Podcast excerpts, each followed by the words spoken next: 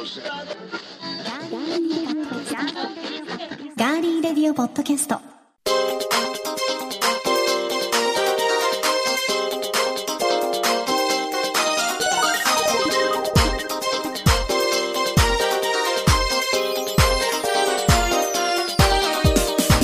皆さんこんにちは。4月13日火曜日。いかがお過ごしでしょうか？ガーリーレディオポッドキャスト今週も名古屋のスタジオからお送りしていきます。お相手は私高田沙織です。そしてディレクターの足立です。よよろしくお願いいたしろしくお願いしまます。す。では早速、えーいただいているメッセージご紹介していきましょう。はい。8度目の夏の夜空さんからいただきました。ありがとうございます。えー足立 D 沙織さんこんにちは。こんにちは。ベントマン平田店マーサーにお世話になっている店舗です。なんなら毎日通勤で店の前を徒歩で通ります。私たちも徒歩で通りましたね、はいはい。私の入社当時からあの場所で営業をされているんですね。これからも長く長く私のお腹を満たしてくれるお店であり続けていただきたいですといただいています。ありがとうございます。ねえ、本当に、でもあのそれこそ普段こうね、うん、何気なく通っているお店の前が、はい。ああやってあの、えー会長さんのねお話を聞いてからだと、うん。ちょっとこう気持ちが変わったりするかもしれませんね。そうですよね、え本当にあのざっくばらんにいろんなことをはい話してくださる会長さんでしたので、うん。皆さんもぜひねあの平田店限定のメニューとか、はい。オリジナルメニューもありますのでね、日替わりの、えーと店先にね、う大きなカレンダーにあの日替わりメニューが貼ってあったんですけど、うんうんうんあのねベントマンのホームページであの店舗一覧っていうところを見ていただくとお店の詳細情報っていうのを見るとあの地図とかが載ってる営業時間とか載ってるページがあるんですね。そこのね下の方をスクロールしていただくとあの日替わりメニューのリンクがお店に貼ってあるんですよ。はい。そこを開くとねあのカレンダーのメニュー表が出てくるんでそれぜひ皆さんホームページでチェックしていただくといいと思います。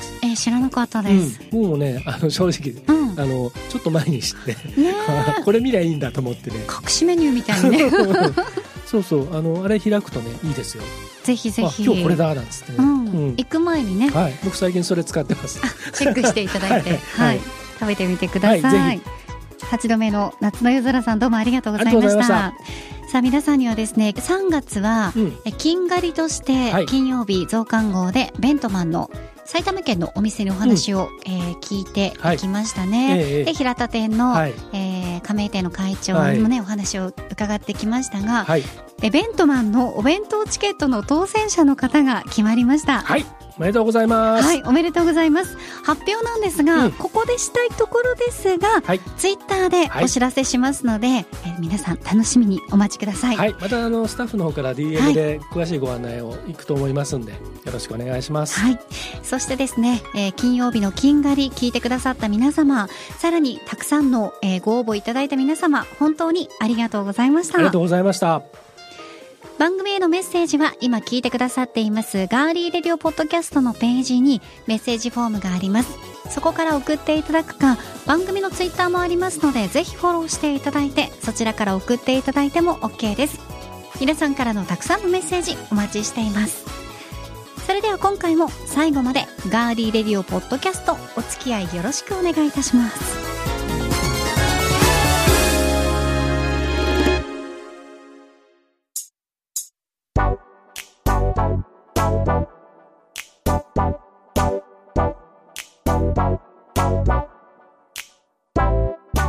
名古屋のスタジオからお送りしていますガーリーレディオポッドキャスト。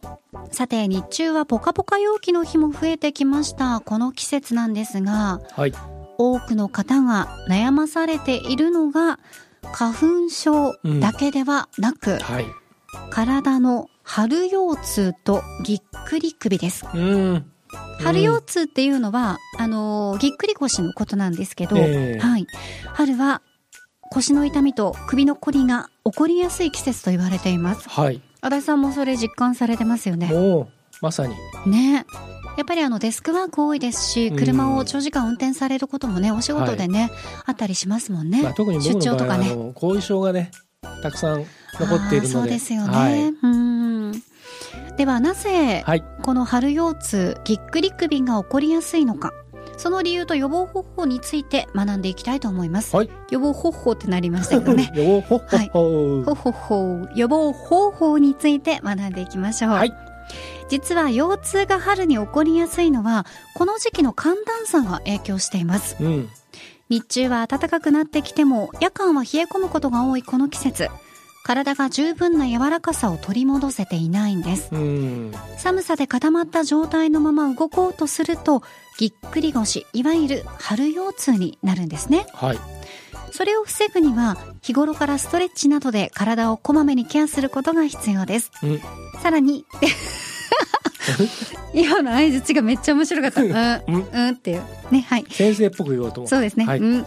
うん。さらに天気予報をこまめにチェックして寒ければ着込み暑ければ脱ぐなどその時の気温に合わせて寒暖差を作らないことが大事です。お天気というのはどんだけ願ってもコントロールすることはやっぱりできないですよね。はい。なので服を足したり引いたりすることで極端な寒暖差を作らない工夫も大切になってきます。うん。よくあのー皆さんもやってる方も多いと思いますがお風呂に入って筋肉を緩めてから腕を大きく回したりはい。お相撲さんの四股を踏む股割りポーズなどを行うことも春腰痛の防止に役立つそうですよ、私もあのこの四股踏みみたいなのうん。よくやりますけあど、そうですか。はい腰にはね、うん。効きますね。ね。はい。うん。また日中暖かくなったからといってこれ皆さんねよく勘違いされやすいそうなんですが、はい体の中まで温まっているわけではないそうなんです。これねうんはい。自分の体がまだ冬の状態で固まっていることを知らずに急に動かすと、たちまち襲ってくるのがこの春腰痛ぎっくり腰です。はい普段から体が硬いという自覚がある人は特に気をつけてください。はいそして、うん春に痛めやすいのは腰だけではなく、はいぎっくり首にもはい用心が必要です。首のこりというのは、はい。ここにはあの肩甲骨の動きが大きく関わってきます、はい。肩甲骨を動かさずにうん。首だけ動かすと痛めてしまうので、はい。意識して肩周りを動かすようにすることがポイントです。はい。冬の間肩を十分に動かす機会がなかった私たちは今の時期に首を寝違えてしまうことが多いんだそうです。うんでは意識して肩周りを動かす方法をご紹介します。はいお願いします。まずお風呂上がりに肩甲骨を意識しながら時計回りに腕を大きく10回回します。うん次に肩甲骨を意識しながら反対回りに腕を大きく回します。うん。こうすることでえー、肩にしか効いてないんじゃないの？って思われるかもしれませんがぎっくり首の予防になるそうです。うん両腕を大きく回して意識的に肩甲骨を動かす運動は背中のこりにも非常に効果があるそうですよ。なるほど。これもやってます。うん。ね。僕ねあのこうえっと指先を肩にこう両肩にこれでしょ、うん、当ててこうんうね、当てて回すね。はいはい前に5回、後ろに5回とかっつって、マイね、ケンさんがね野球選手のねうん。よくやってましたよね、肩甲骨をこうね、うん。動かすっていうのをよくやりますけど、うんあのーとにかく首はねきついんですよ。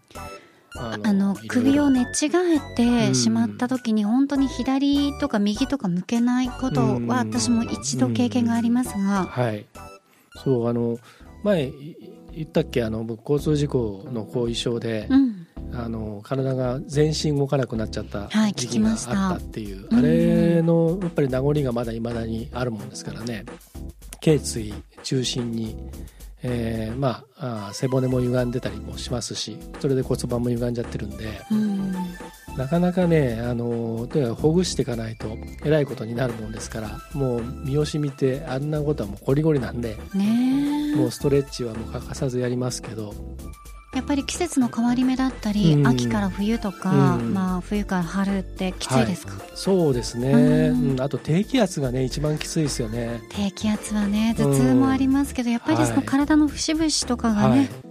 痛くなる方多いですもん3ね月の終わりぐらいに名古屋、まあ、全国的にあの太平洋側が、はい春のあ嵐でね、あれでひどい時あったじゃないですか。雨風強かったですあの時なんかもうダメですね。一日中もうあの頭ぼーっとするし体動かねえしうん。てきめんですね。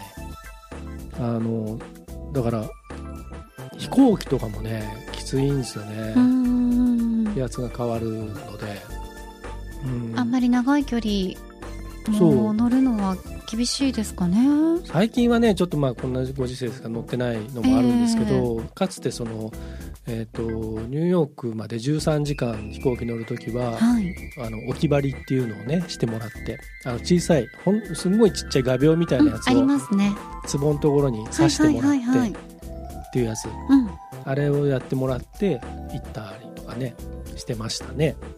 じゃあやっぱりこういう時期に足立さんみたいに、うん。その事故の後遺症の方もそうですけど、うん。普通に健康にね、うん。あの過ごしている方でうも、ん、首や腰が、そうですね。ひっねくり。あのね本当にね皆さんあの悪いことは言わないですからあの首と背骨とうん。腰は本当大事になさってください。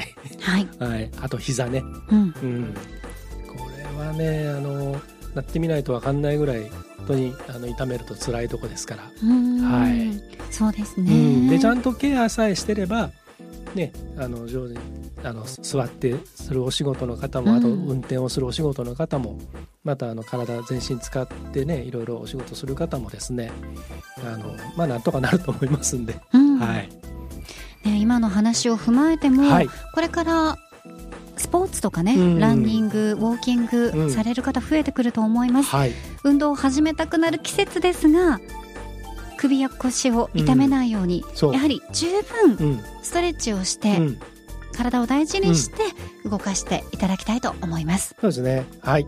あと、あの、あれですよね、あの、体のことって今いろんな調べることもできるので、自分の体をもっと知った方がいいですよね。うん。構造とか仕組みとか。そうですうん。ね、可知らないこといっぱいありますからね、うんうんうん。うんはい。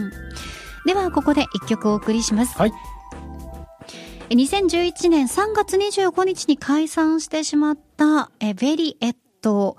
えボーカルの高子さんベースのミヤさんギターの米村さんドラムスの大蔵さん。この4人からなるバンドだったんですがコロナ禍で閉鎖を余儀なくされるライブハウスや活動休止停止をするバンドなども多くありますよね。ベリエットは3月11日3.11のあの影響で解散されたということであれから10年経っています。そんなベリエットのナンバーお送りしましょう。ステップ4ラック。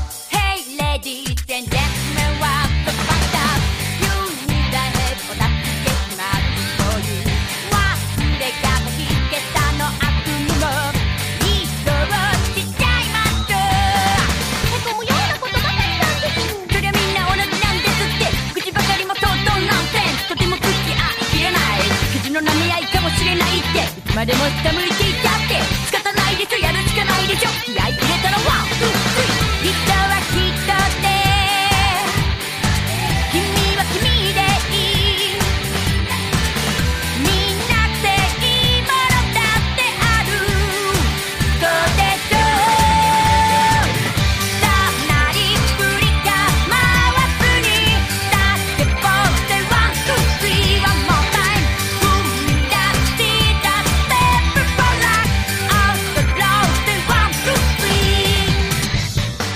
りしたのはベリエットステップフォーラックでした。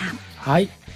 えー東京を拠点に、あのー大変あの当時は人気のバンドだったんですけれども僕のあのアップルストアでやったあのポッドキャストのイベント銀座のアップルストアでやった時にはい。ゲストで出てもらって名古屋の、えー会場の時も来てもらって、えーアップルストアの中で演奏もしてもらったことがああそうなんですか。あるんですね。名古屋の、うん。うんあの今じゃ考えられないですけどあのうん。店内でドラム入れてうん。演奏してもらったんですけどね、はい。あのすごくいいバンド。でこのアルバムも「デリエティズム」っていうアルバムすごくいいアルバムなんですね。ちょっと余談なんですけど、はい。東京に毛布東京っていう六本木のねミッドタウンの、えーすぐ横に、まあ、大きなライブハウスがあってでそこでも彼らのイベントにあの僕ちょっと手伝いをしたことがあるんですがはい。その毛布東京ですらねこのコロナ禍でクローズしちゃったんですよね。うん。ん。だから、まあ、あの我々名古屋ですけど東京とかね関東圏首都圏は本当にあのこういったエンターテインメント関係大変な思いをされてる方たくさんいると思うんで、そうですえねーまあ僕らはちょっと応援しかできませんけど、ええええええどうか皆さんあのアーティストも含め頑張っていただきたいと思います。ね。はい、今できることはやっぱりグッズを買ったりとかネネットでグッズ販売しているアーティストの皆さんも多いですから。そうですね、はい。はい。そういったことでも、サブスクリプションでいろいろ音楽聴ける時代ですけどでもうん。応援したいアーティストとかはやっぱりちゃんとね購入してね。うん。購入をして、はい。本当にリアルに応援してあげてもらいたいなと思いますね。はい。はい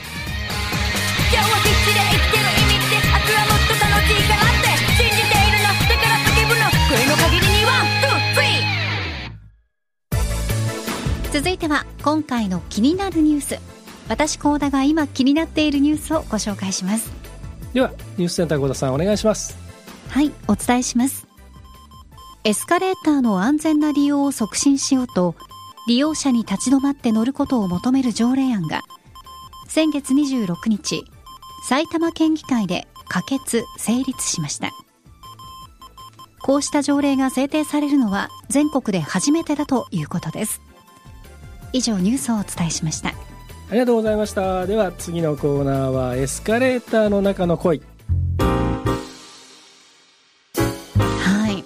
エスカレーター、中はな、エレベーターの中だったら声は生まれますけどね。エスカレーターのあの、こう、ビヨーンって上がっていくか下がっていく、あの間の中の恋ってことそのです間ね。間だけのあの束の間の短っ。でも上りエスカレーターにこっちからこうやって上がってってで上からエスカレーターで降りてきてこうちょっとこうすれ違うっていうので、こうなんかちょっとこう目配せする的な社内恋愛のなんかドラマとかでありそうじゃないですか？昔のドラマではありましたようね。ん。あのエスカレーターであの、うん。なんだっけカートを落として捕まってたあのなんかあー見たおバカな連中がいたよね。うん。あれは本当に危ないですからうんね。ねえねえね当にね本当。エスカレーターでも本当いろいろ危ないですもんね。そうなんですよ。うん。今回この埼玉で、はい。えーエスカレーターのね安全な利用を促進しようと、利用者に立ち止まって乗ることを求める条例案がはい。可決成立したんですが、うん。エスカレーターでは急ぐ人のために片側を開けることが習慣、まあ、慣習となってますよね、うんうん。で追突や衝突などの事故の恐れがあるとして今回のこのえ条例案というのは自民党の県議団が提出していて26日の埼玉県の県議会で賛成多数で可決成立しました。条例ではエスカレーターの利用者に立ち止まって乗ることを求めています。うん。さらにこの条例ではエスカレーターの管理者管理をする側にはい。利用者に周知することを求めた上でうん。え知事は周知が不十分な管理者に指導や助言勧告ができるとしています。うん。ただその一方で条例に違反しても罰則はありません、うん。うんエスカレーターというのは全国で事故が相次いでいて日本エレベーター協会によりますと平成30年から一昨年までの2年間で発生した事故は全国でおよそ1550件に上っています。このうち手すりを持っていなかったり歩行中につまずいたりして転倒したケースがおよそ805件あり歩かないで乗る習慣をどう広げていくかが課題となっています。うん。で今回ご紹介した埼玉県での、えーこの条例なんですが今年の秋10月から施行されるということです。はい、足立さんもはい。急いでる時うに、ん。私もありますけど、うん。あの歩く人ゾーンとうんね、はい、止まってる人ゾーンっていううのがあったけど最近は結構、んうん。まあもうゆったり立ち止まってることが増えたかなって自分も思ったりしますね。はい、あのまあ、まずこの,、うん。あの条例の中身で言うと客観的に見て、なんかもうちょっとちゃんとしなこの条例の内容をねあのちゃんとしないとなっていう気がしますね。すごい中罰途半端な。則とかがないっていうことですよね。うん。であのうん確かに危ないからっていうことなんですけど、はい。それよりもあのなんていうのかな。例えばあのその今までだと片側開けててで、うんそこをスイスイ上がっていく人がいるときに例えば年配の方とかちょっとこうか体がねあのちょっと不自由な方とかがいた時とかにあのそれがなんかとそこに止まっちゃいけないみたいな空気があるからみんな開けていくわけじゃないですか。はいはい。でそのなんだろうルールを守らない人たちよりもそのルールを守ってる人たちをちゃんと守る風にしていかないとうんうんうんうん。いけないと思うんですよね何事も。いや本当にそれはそうだと思います。だからあのうあの僕もまああの決して若くはないのであのそんなにあのうんまあいいかなと思って最近はねあえてその空いてる方に止まって乗ってるようにしてます。うーんうん、あ行かせないぞっていうね。ああそういうことですね。そうそうそうそう。あの左側右側その、うん県や場所によってもね、うんこだ違うったりしますしね。うんだからそういうのはね、うんもうあのだって書いてあるじゃんここにみたいな、うんもう嫌な大人になろうと思ってね。走ったりね、うんしてはいけませんって書いてありますもんね。そうそうそう書いてあるんだだし、うんもうそうやって全国でそうやって事故があるからやめろって言ってんだから、うんそうなんですよね。つってねあのわざとね、うん。空いてる方に立ち止まって乗ったりしますよ。まあそれであの示す。うん、ね。うん。でもそういう人がうん。ちゃんといてくれるけど、うん。でもそれでもやっぱりこういうことが多いから、まうん。あ、埼玉では条例をね作らなきゃってうんいう声が上がったんでしょうね。ねえ、うん、まあ、そうしなきゃいけなくなっちゃうのもなんかちょっとなと思いますけどでも。そうですね。えこれが防がないといけないですからね。うん全国にもしかしたら広がることになるかもしれないですね。はい。はい。今週の気になるニュースは埼玉県でエスカレーターの利用者に立ち止まって乗ることを求める条例案が可決成立についてご紹介しましたてここでお知らせです。名古屋にあるハニージェイコーポレーションさんのまあいろいろね取り組みをされている内容などを私たちがご紹介してはい。はい行こうと思っているんですが僕らがとても今興味持ってる、ん。あの業事業でもあるので、はい。あの皆さんにもシェアしたいなと思っております。そうですね。足立さん、はい。ハニー J コーポレーションははい。どんな会社かまずご紹介していただいてもいいですか、はい。あのえっ、とですねフィリピンとかベトナムとかタイとか、うん。えーそちらの方のその現地のそのホテルのその、えーいろんなブッキングだったりとか、えーまたあとツアーのコンサルティングだったり、あとええええ企業の、えー招致だったりとかあとあの留学生とかねいろんなもののその、えーアドバイスだったりそのいろんなコーディネートをしている会社でその中でもねちょっと面白いなと思うのがこのキャビンクルー研修プログラムっていう。私もそれ気になりました、ホームページ皆さん見ていただくとサービス内容が、はい。あのーたくさん載っているんですが、そこでね2人でこれ見ながら、うん。キャビンクルー研修プログラム、はい。海外の航空会社と直接提携をしてオリジナルに開発した航空業界の研修。うん。客室乗務員がフライトをスタートする前に必ず受ける研修を特別編集されているんです、うん。現役のキャビンクルーが英語を使って研修をえー追加をすることで、えー英会話のスキルもアップすると、うん。いやねこれすごいですね、うんあのーフィリピンのその、うん。エアラインの方の、になんかコネクションがあるらしくて、うん、そちらで研修をしたりするんですって、へえ、うん。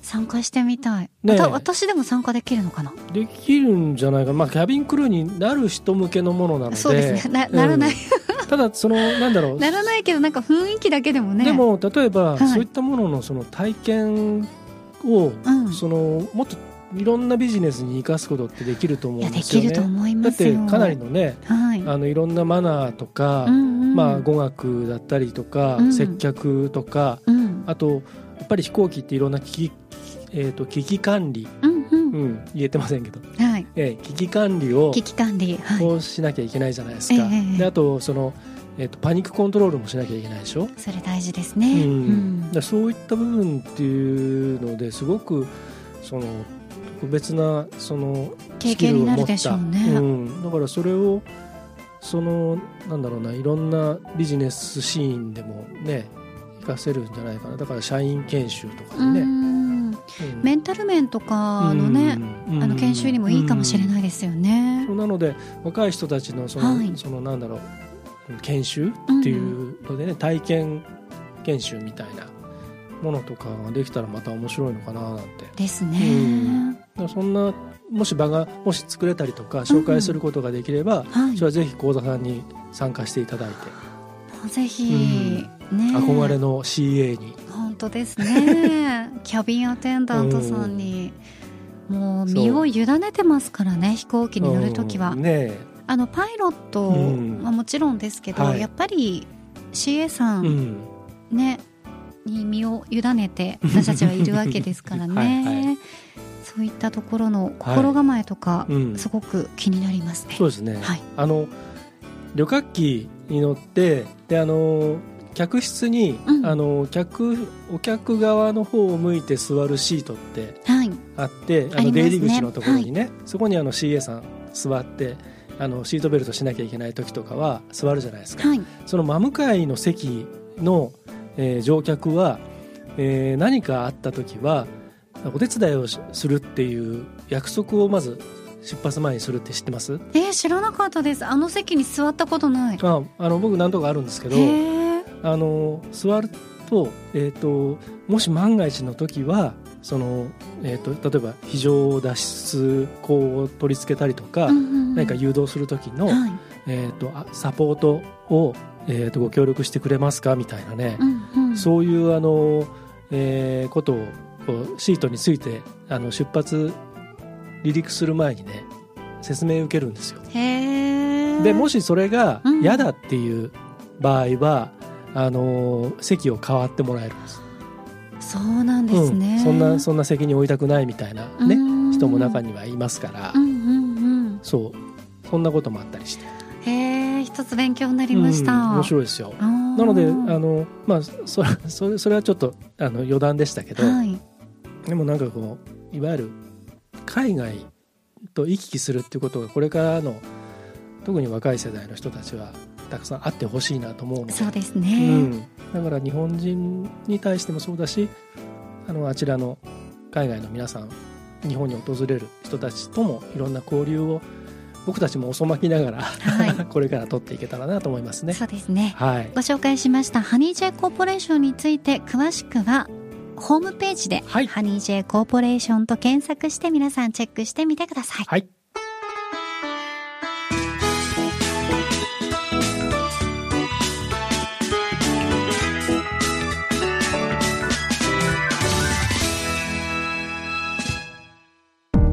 名古屋のスタジオからお送りしてきましたガーリーレディオポッドキャストエンディングのお時間です。はい届いているメッセージご紹介しましょう。お願いします。ゴンベイさんからいただきました。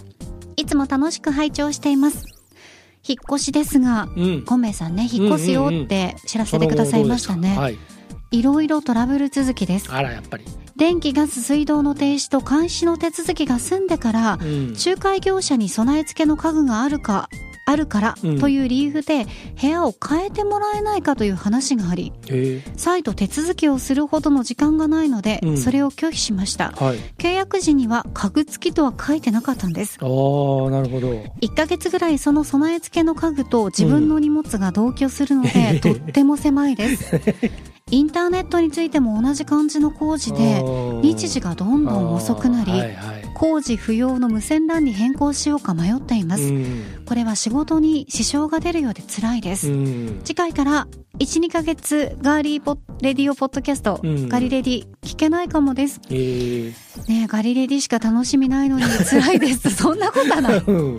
なんか作りましょう。ゴンベイさんそんなことはないね、うん。あの世の中いっぱいありますよ、いろんなことは。本当に。はい。私みたいにうん。お酒をね、うん。あの飲むだけで幸せだって思う人もいますし それに合もわせ。それに合わせたつまみを選ぶのもね、楽しいね。そういうね。そうなんですよ、うん美味しさをね、そうとか、あの、ちょっとほっとするね、そうそう時間を作るっていう。そういうことですはい。ねでも本当にあのちょっと安らげる空間が作れるといいですねそうですね。その状態、家具がね、倍ある状態だとね、ちょっと落ち着かないですよね嫌だね。うん嫌ですうん。ね、まあ、頑張ってください、とにかく。はい。またあの進捗具合を、うん。はい。メールで送ってください、まあ、ちょっとの間聞けなくても、ポッドキャストはね、あの、後でため撮りじゃなくて、ため、ため聞きっていうのが、はい。一気聞きっていうのもできまですきま。すできます、はい。過去回から遡ったり、最新回から過去はいに下ったりとか、はいはい。はい、お好きな聞き方できますので はい。またぜひ聞いてください。はい。ではエンディング恒例〇〇の時に聴きたい曲。今回は新年度の始まりということで心機一転気分一新におすすめの一曲でございますはい。先週私うん。先先行です先行だったんで、じゃあ今週僕の先行ですか？ははい。かしこまりました。行くぞす先行足立剛胸騒ぎを頼むよ。スマップの曲です。あー、うんいいです。ねあの、勢いのある曲に最初しようと思ったんですけど、うん。なんかこの春先にね、うん。これをこうなんか、こう、なんか口笛吹きながらみたいな感じのイメージで、うん。こう聞きながら歩くと、なんか気分いいかなみたいな、うーん。うん気がしまして。なんか懐かしいですこのね曲ね、好きなんですよね。うんうん私もよく聞いてました。ははいあの SMAPのベストアルバムうんとか聞くとね、うんいろんな曲入ってるじゃないですか、うんこの曲もすごくファンの方に人気の高い曲ですもんスマねップのアルバムってめちゃめちゃいいんですよね。ねそうあのね捨て曲捨て曲がないんですよそうそうそう。もう最高うん。もう今でも最高です皆さんあのバカにせずに一遍聞いてみてください。あバカにししてる人はいないかもしれないですけど。ねはい。はいじゃあ高校行きますよ。はい高校高田沙織。サカナクションアドベンチャーはいついに満を持してサカナクションを持って登きましたね。場させましたはいはい。全然皆さん知らない方もいらっしゃると思いますけど語ってください。アドベンチャーね、はい。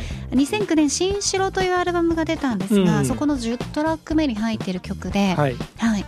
まあ、アドベンチャーねあの新しく何かをスタートさせるとか、まあ、こう本当にこの心機一転気分一新にいいかなと思って、歌詞の中にも新しい服とか、うんうん新しい靴っていうのが出てきますし、はい。本当あのイチローさんがこの「新城」のアルバムのそのリード曲としてうん。本当はこれを出すつもりではい。作られた曲なんですが、うんうんえーセントレイの方が結局いい仕上がりになって、はい。えーこちらのアドベンチャーが10曲目に入ったというふうに、なるほど。はい、伺っていますが皆さんにもね、うんこの曲を聴いて心機一転、頑張っていただきたいと思いますし先ほどの SMAP うん。にもサカナクション一郎さんははい曲を提供されておりますよ、えー皆さんぜひこちらもねチェックしていただきたいと思います。探してみてください。はい。だ、そう終わりますね。これコーナーじゃなくてあのエンディングの中のそうだったもう独立したコーナーになりつつありますけどねそうですね。はいもうなんかここで終わってしまった感じがしましたけどエン。ディングがやたら長い長いです。あのさらっとしてる割には長いですね。はいはいはいうんではお時間になりましたので、今週もね最後までお聞きくださいましてありがとうございました。ガーリーレディオポッドキャストお相手はディレクターの足立でしたそして私高田沙織でした。皆さん来週もお楽しみに。